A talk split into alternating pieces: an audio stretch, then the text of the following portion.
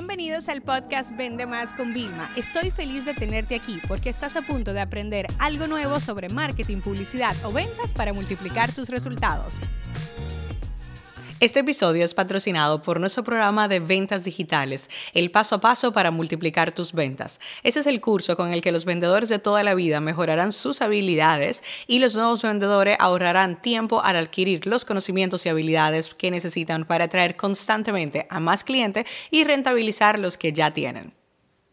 Bienvenidos a un episodio más en este podcast. Y bueno, en los próximos episodios iré compartiendo algunas de las objeciones principales que nosotros hemos visto en WhatsApp, mensajes privados y por email marketing. Y realmente, sea cual sea tu tipo de negocio, por favor, son pequeñas píldoras que hemos preparado para ti que te van a ayudar. Y quizás a lo mejor tú no tienes un volumen alto todavía de ese mensaje, pero tú tienes que prepararte para estas objeciones, porque creemos eh, automáticamente que las objeciones son las tradicionales, tengo que hablarlo con alguien alguien eh, o el precio está demasiado elevado, pero también te hablaré de eso, de cómo se puede combatir, de toda, toda, toda, todas las decenas de objeciones, estas son las que se repiten una y otra vez y estoy segura que te van a poder ayudar a mejorar tus mensajes de venta, tu plan de contenido en redes sociales, tus campañas de publicidad, a tener una atención al cliente de 10. Así que escúchalas, disfrútalas y cualquier cosa, si estos episodios realmente te parecen de alto valor y conoces a otras personas que están vendiendo en internet, por favor no dejes de compartírselos.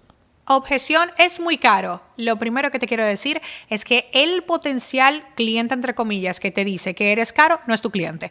Cuanto antes tú entiendas este concepto, mucho mejor va a ser porque vas a dejar de malgastar el tiempo en personas que jamás te van a comprar. Te explico. La razón de esta teoría viene desde que hace muchos años yo estoy negociando con las personas por mensaje privado. Yo te puedo decir que de una conversación yo sé pasar a una persona a pagarnos 15 mil, 20 mil dólares en consultoría y llega por un mensaje privado de redes sociales.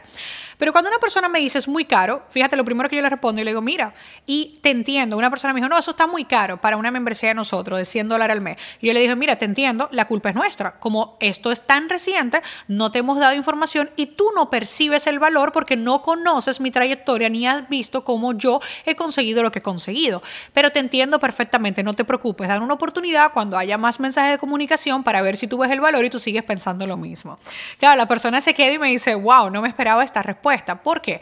Porque fíjate, si alguien te dice que eres caro, es que no ve el valor. Y eso significa que es culpa tuya y mía. ¿Por qué? Porque tenemos que mejorar nuestros mensajes de comunicación, los textos que nosotros ponemos, que si la tabla comparativa, que los detalles de lo que damos, pero sobre todo tiene que quedar muy claro el valor, los resultados tangibles y los beneficios tangibles. ¿Para qué? Para que el precio se vuelva irrelevante. Y te voy a poner un ejercicio sencillo.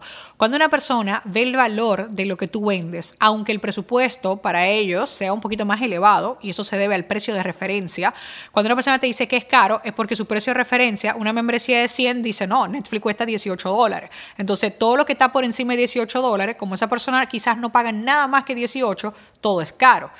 Entonces, si esa persona realmente estuviera interesada y fuera el cliente al que tú le pudieras servir, te lo voy a poner muy claro. Te diría, ¿tienes opciones de pago?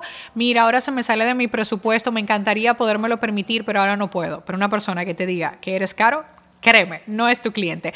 Y así es como a través de esta objeción tú puedes mejorar toda tu comunicación, todos los mensajes de venta que tú tienes y sobre todo dedicarle el tiempo a los clientes que no te dicen que eres caro. Más bien te están preguntando por alternativa y facilidades para poder comprar lo que sea que vendas.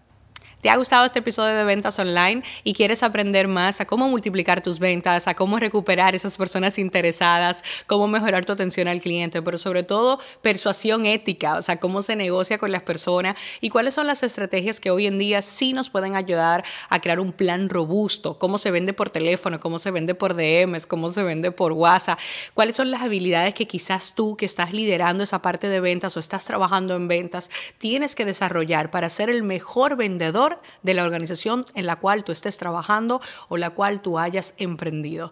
Yo soy Vilma Núñez y junto con mi equipo hemos creado un programa inigualable sobre ventas digitales que te va a dar todo lo que tú necesitas para que de una vez por todas puedas multiplicar tus ventas.